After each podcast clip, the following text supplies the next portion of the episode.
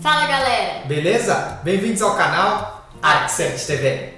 Chegamos na terceira e última parte sobre a Índia Antiga, aqui no ArcSearch TV.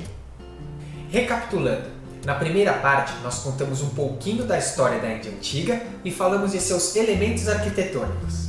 Na segunda parte, nós falamos sobre os templos escavados nas rochas. E hoje nós vamos falar sobre os templos independentes.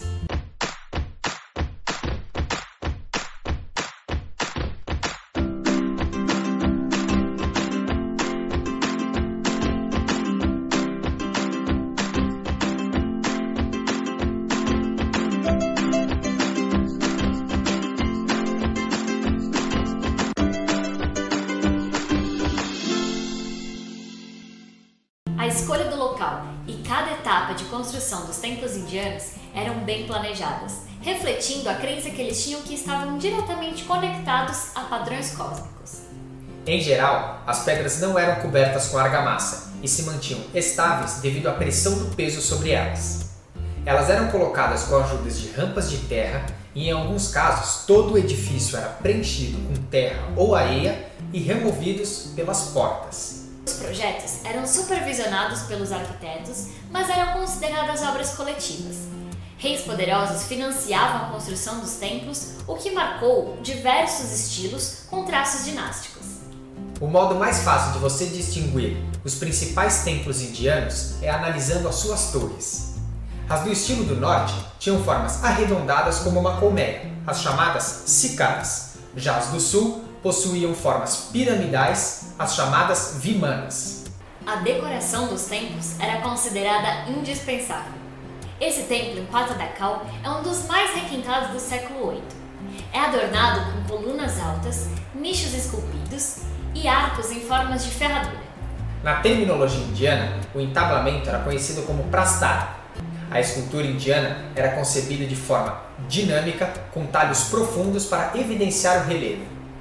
Os templos indianos, em especial as chaluquias, eram construídos em cima de pedestais altos para que as esculturas exteriores ficassem na altura dos olhos.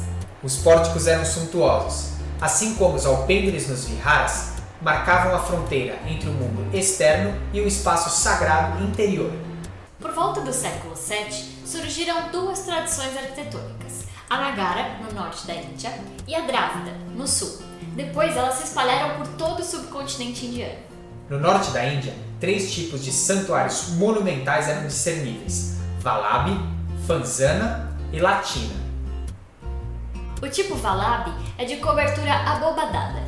As estruturas Fanzana, com coberturas piramidais e lajes horizontais, eram utilizadas principalmente em saguões e varandas. Os templos do tipo Latina dominaram a paisagem do norte da Índia e desfrutaram de certa popularidade. É caracterizado por uma flecha curva com uma coluna central decorada com complexas entradas.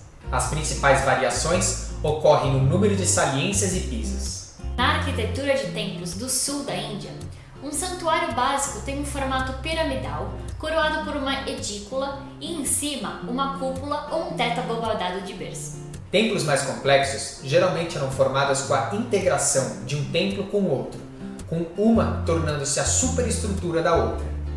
Níveis mais baixos são compostas de edículas quadradas com cúpulas nos cantos e edículas retangulares com cobertura abobadada de berço no centro. As principais diferenças que ocorrem são no tipo de planta, no tipo de coroamento, no tipo de edícula utilizada e no número de saliências. O templo de Brihadeshvara, em Tanjavur, atinge 63 metros de altura com seus 14 andares. Fica num vasto recinto, no qual se entra por um portal axial monumental com cobertura abobadada de berço, uma característica típica dos templos tardios do sul. As plantas estreladas se tornaram populares no século XI, com vastas galerias repletas de deuses. Foram criadas plataformas elevadas, como visto no templo Keshava, em Somantapur. No sul, também se desenvolveram grandes centros urbanos e complexos religiosos. Santuários anteriores foram ampliados, por exemplo, assim como tiveram a adição de muros concêntricos e dos portais chamados Gopuras. Tais projetos culminariam na criação de cidades templárias, como a Minakshi Sundareshvara, em Madurai, do século VII. Os monumentais gopuras, portais em formas de torre, são grandiosos edifícios indianos. Acesso ao complexo, eles consistiam numa base de pedra com camadas sobrepostas de blocos, madeira e gesso. Em geral, eram rematados no alto por estupicas, pequenas estupas. O tanque, ou talar, era bem importante nos complexos templares. Era usado para banhos e fins sagrados.